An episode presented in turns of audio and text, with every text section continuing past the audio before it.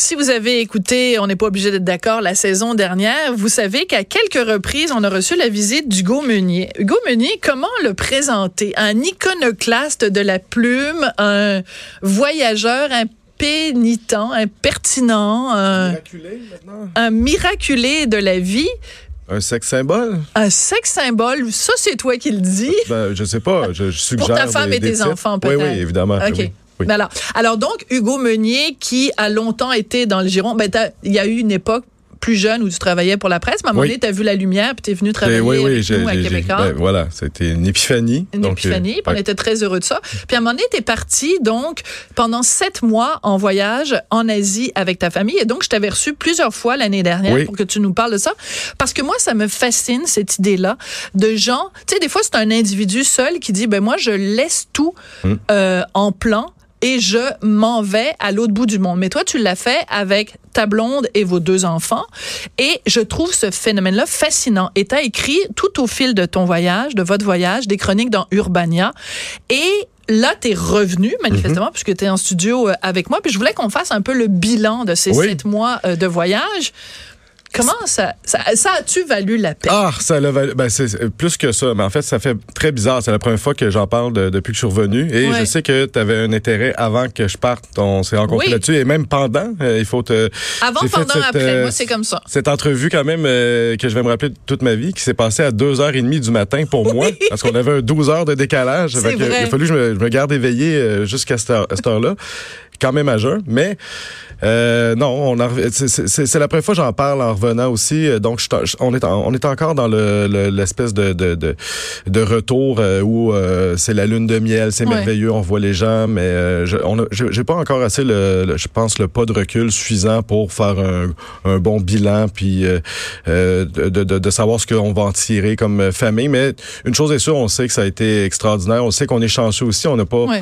tu sais, les gens de souvent ils sont comme, waouh, vous êtes courageux d'être parti en revenant. On, me, on me dit souvent ça ou on veut voir ma cicatrice, mais ça on y reviendra peut-être. Ouais. Fait que c'est les deux choses que j'entends le plus souvent du genre, waouh, vous avez vraiment du guts de l'avoir fait. Ben, j'ai j'ai quand même encore un malaise euh, que j'avais avant, puis que j'ai en revenant par rapport à ça, parce que je ne trouve pas très bon d'avoir fait ça. Je nous trouve très chanceux d'avoir fait ça, Ouais. parce qu'on Mais- avait les moyens de faire ça. Oui, c'est ça. Parce que, bon, ta blonde, elle travaille dans le milieu de l'enseignement, donc c'est peut-être plus facile de Ben oui. prendre un, un congé reporté. Tout le monde sait que nos profs sont riches aussi. Ben, hein. ils sont super. Tu sais, en voilà. plus, a deux mois de vacances, ce monde-là, puis Ben, ça se pogne le en bain le reste de l'année. Ça fait Ben pas oui. grand-chose, là. C'est On le c'est sait. Des gardiens d'enfants, euh, tu sais, après tout. Non, évidemment, on ironise, mais c'est pas- tu dis, je, je veux en revenir sur le, euh, tu dis le mot chanceux, on est chanceux d'avoir pu faire ça. Mhm. Mais en fait, il y a plein de gens qui pourraient le faire et qui ne le font pas. Oui. Et c'est, moi, c'est ça qui m'intéresse, c'est le moment où tu dis, tu regardes ta vie puis tu dis, si je le fais pas Mhm. maintenant, Ouais. je le ferai pas plus tard parce que les enfants vont être plus vieux, ça va être plus difficile de leur dire on part pendant sept mois. Donc, qu'est- qu'est-ce qui le, le conseil que tu pourrais donner à d'autres gens qui sont sur le petit bord là, qui disent hey j'en ai un petit peu marre de la vie que j'ai en ce moment. Excellent. Moi aussi j'aimerais ça faire comme Hugo Meunier puis ça ça troller Ben, d'enfants. Faites-le. Puis excellente question parce que Ouais. c'est ça notre coup de génie, c'est de l'avoir fait. Et il y a aucune raison, aucune raison de pas le faire. Et c'est ce que, je- dans le fond, dans, dans la dernière chronique que j'avais faite, que j'avais intitulé Gagner du temps, je trouve qu'on s'est donné du temps. C'est ça Mm-hmm. qu'on, ça a été ça notre, notre, notre bon coup. Il y a aucune raison valable euh, de, de pas le faire parce que si c'est, si t'es quelqu'un de carriériste puis t'as peur pour ton emploi, c'est une très mauvaise raison parce que euh, on, on- les gens se rappelleront plus de nous dans 20, 30 ans, 40 ans. Puis c'est même plus rapide que ça. Qui se rappelle de, de Foglia aujourd'hui où euh, je me souviens à un moment donné, j'étais allé au bien cuit de Michel Ouimet. C'était son party de retraite et j'avais dit ça ici euh, à des, des jeunes, mes, mes, mes jeunes pupilles Ils ont dit de qui 20 ça? ans. Ils ont googlé. Que dans le fond, si tu travailles toute ta vie pour te faire un nom, ben, euh, puis que tu t'empêches de faire des projets comme ça pour ta, ta carrière puis ta page Wikipédia puis ton fame personnel, c'est une très mauvaise raison parce que ul- ultimement, ce qui va te rester, c'est probablement tes enfants euh, qui vont être là plus tard à pousser ta, ta, ta, ta chaise roulante euh, au CHSLD. Ouais, ou peut-être qu'ils vont t'envoyer promener à 21 ans Peut-être aussi, peut-être. ils vont, ils vont être super à gauche alors que toi t'es à droite. Ah non, toi Ouais, c'est plutôt ils- le problème. ils Je vont pense que tes enfants vont être à droite alors que toi t'es à gauche. Mon fils va être sûrement comptable, probablement. On l'a appelé Victor, on est des étudiants en lettres, mais non, il est très, très cartésien mathématique. Mais aussi, euh, l'argent, c'est pas une bonne Oui. raison. On, on est, on est riche, même si on n'est pas riche, on est riche. Euh, si on, on, on, se compare. Puis surtout quand on voyage en Asie, excuse-moi du cliché, mais en Asie, ça coûte quand même moins cher. Ça coûte Puis si la bouffe est pas bonne, c'est pas grave, tu prends une bière pour tout oublier et puis, ça va bien. Puis boire pour s'alimenter, c'est évidemment une solution miracle. Mais c'est très Parce bon. que c'est une bonne façon de fuir ses problèmes aussi. je pense que c'est important que les auditeurs. Euh, non, non, mais euh, on a de l'argent. On est né du bon côté de la clôture. Puis on, des fois, on l'oublie. Bon, Puis mhm. on s'embourgeoise. Puis moi, je, j'ai ma, je suis revenu. Je suis déjà réembourgeoisé dans mon beau duplex avec ma machine à café Qui me fait des, des, des, ah, Ma, ma, vie a recommencé. Puis l'argent que ça m'a coûté ce projet-là, on n'en parle déjà plus.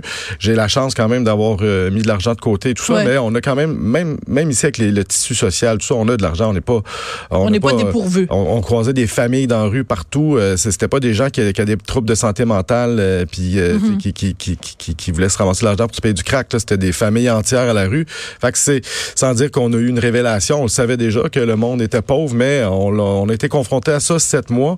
Donc j'aurais de la misère à dire à quelqu'un euh, qui veut faire ce voyage-là, mais qui, qui, qui, attend de ramasser ses sous. Je suis comme fais-le, puis c'est pas grave. Puis même un de mes collègues ici, qui est le boss du journal, Danny Doucet, qui, qui, avant de partir, il y a des enfants plus vieux dans la vingtaine, puis il m'avait dit, puis c'est quelqu'un qui que j'estime beaucoup, qui est quelqu'un de, c'est un journaliste sérieux qui, ben oui, j'adore Danny, ouais. une rigueur incroyable. Puis j'appréhendais d'y annoncer mon départ, j'avais peur de, de, voir ses réactions, puis il a dit, j'ai des enfants dans la vingtaine, j'aurais tellement faire quelque chose de même, fais-le, t'es chanceux. Ah. Puis c'est vrai qu'à 20 ans, le, peut-être que t'as un peu échappé le ballon pour ce type de projet-là, tes enfants veulent peut-être moins suivre. Là, ils sont encore vulnérables à notre main, euh, ils ont 11 ans, 7 ans, sont cute. Puis c'était effectivement c'est un c'est un âge formidable où ce que on a été figé en famille pendant tout ce temps-là. Bon, c'est ça qui est important. Et ça, je veux revenir là-dessus parce que tu as dit le mot clé euh, il y a quelques minutes. Tu as dit le temps. Et dans ta dernière chronique dans Urbania, tu en parles. Tu as fait le calcul. Tu as dit bon, mm. on a été parti pendant sept mois. Euh, dans une journée, bon, on dort pendant 8 heures, donc ça fait 16 heures éveillées par jour, multiplié par le nombre de jours où tu es parti en voyage. Donc pendant 16 heures par jour, pendant sept mois, tu as été constamment avec ta femme et tes enfants. Oui. ça a l'air plus important de passer du temps avec, avec tes enfants qu'avec ta femme, mais ça, peut-être, on y reviendra. On se déteste. Euh, Alors, donc, et là, tu compares ça avec le temps que tu aurais passé avec tes enfants euh, en restant à Montréal. Et là, je trouve ça très touchant parce que c'est vrai que dans une journée, bon, on travaille. Donc, mettons qu'on retourne à la maison, il est 6 heures, les enfants se couchent à 10 heures, on passe 4 heures par jour, puis mhm. la fin de semaine. Donc, tout ce temps que tu as gagné avec tes enfants, il y a juste ça dans la vie. Il y a juste ça. Il y a juste le temps. C'est, il reviendra jamais. Puis si un jour j'ai des moments avec mes enfants dans, dans 4-5 ans, je m'avais passé deux mois en, Europe avec eux, ça sera pas mes enfants à 7 et 11 ans. Le, temps, dans cette période de grâce-là, je l'ai eu, euh, il est déjà passé. Puis je m'ennuyais toute ma vie de ce temps-là que j'ai passé, mm. de ces mois-là où ce qui était cute. Il y a encore leur grotte bébé, ils venaient se coller avec nous. Ce temps-là reviendra pas. On s'est payé, euh, ça a été... Il y a, y a, rien, il y a aucune job, il y a aucune... Il y a, rien qui pourrait accoter ça. Aucun, aucun projet de, de famille non plus. Et, même si là, on est revenu puis on dit on va garder ces habitudes-là, de passer du temps, la, vie va reprendre son cours. Puis la fin de semaine, tu sais, moi, je suis une bébite sociale. Je vais sortir, je vais être euh, euh, lendemain de veille dans le sofa en fixant le vide. Euh, tu sais, je, je serais pas aussi alerte. Là, ça a été des heures géniales où on échangeait. On Mais en même temps, c'est triste le constat que tu fais d'une certaine façon. C'est que c'est comme si tu disais, il faut qu'on prenne l'avion puis qu'on aille à 22 000 kilomètres d'ici pour être proche de nos proches. T'as raison. Puis c'est fou. Oui, c'est fou parce que euh, ça devrait pas être ça. On dirait qu'on on dirait qu'on prend pour acquis qu'ici c'est pas comme ça que ça marche. Ici, il faut qu'on ait des, faut que les enfants aient des cours de cossin, de, de, de danse, de, de, il faut qu'ils fassent du hockey, n'importe quoi. Donc on, on se force à, à, meubler un peu notre temps ici avec toutes sortes de choses qui. Pourquoi? Pourquoi on fait ça Parce que je, pense que peut-être par mimétisme, on fait comme tout le monde. Tout le monde fait ça. Tu sais, moi, si mes enfants étaient inscrits en rien, ils seraient des, des, des extraterrestres. Là. Tout le monde est, tous les enfants qu'on côtoie sont, sont mm. inscrits au hockey, ils sont inscrits dans ci. S'ils avaient pas de PS4, ben, ils pourraient pas jouer avec tous leurs amis qui ont aussi une PS4. Puis bon, c'est ben, comme une roue qui tourne et puis qui se nourrit elle-même. Effectivement. Puis regarde, on est revenu euh, il y a une semaine aujourd'hui, puis euh, j'ai pas vu mon fils depuis. Il a, retrouvé sa PS4, puis ça, il est sorti de ma vie euh, au même moment. Sans joke, je l'ai vu peut-être de deux, trois heures, puis je trouve ça bizarre. Hmm. J'étais encore dans, dans, la partie où je m'en, on s'est beaucoup vu, mais c'est quand même drastique. Il y a une coupure où on, à tous les jours, on se voyait, on se racontait plein de choses, on avait nos petites insides.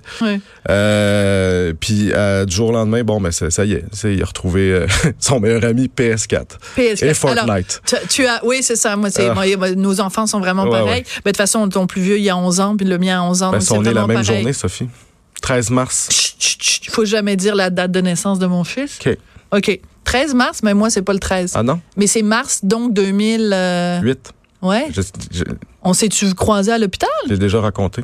J'ai oublié parce que moi, j'ai une On était mémoire de voisins poisson d'hôpital. On se rouge. connaît pas. On, était- on se Ah connaissait oui? pas. Mais Fait que j'ai- je- pendant que j'étais en train de veiler, ta femme veillait aussi? c'est une infirmière qui nous a dit Hey, la chambre à côté, c'est Sophie Durocher et Richard Martineau. Ah oui. Ouais, moi, j'ai Dans fait, ce ah. temps-là, nous aimais-tu ou tu nous aimais pas? T'es-tu content qu'on soit voisins de- d'hôpital ou pas?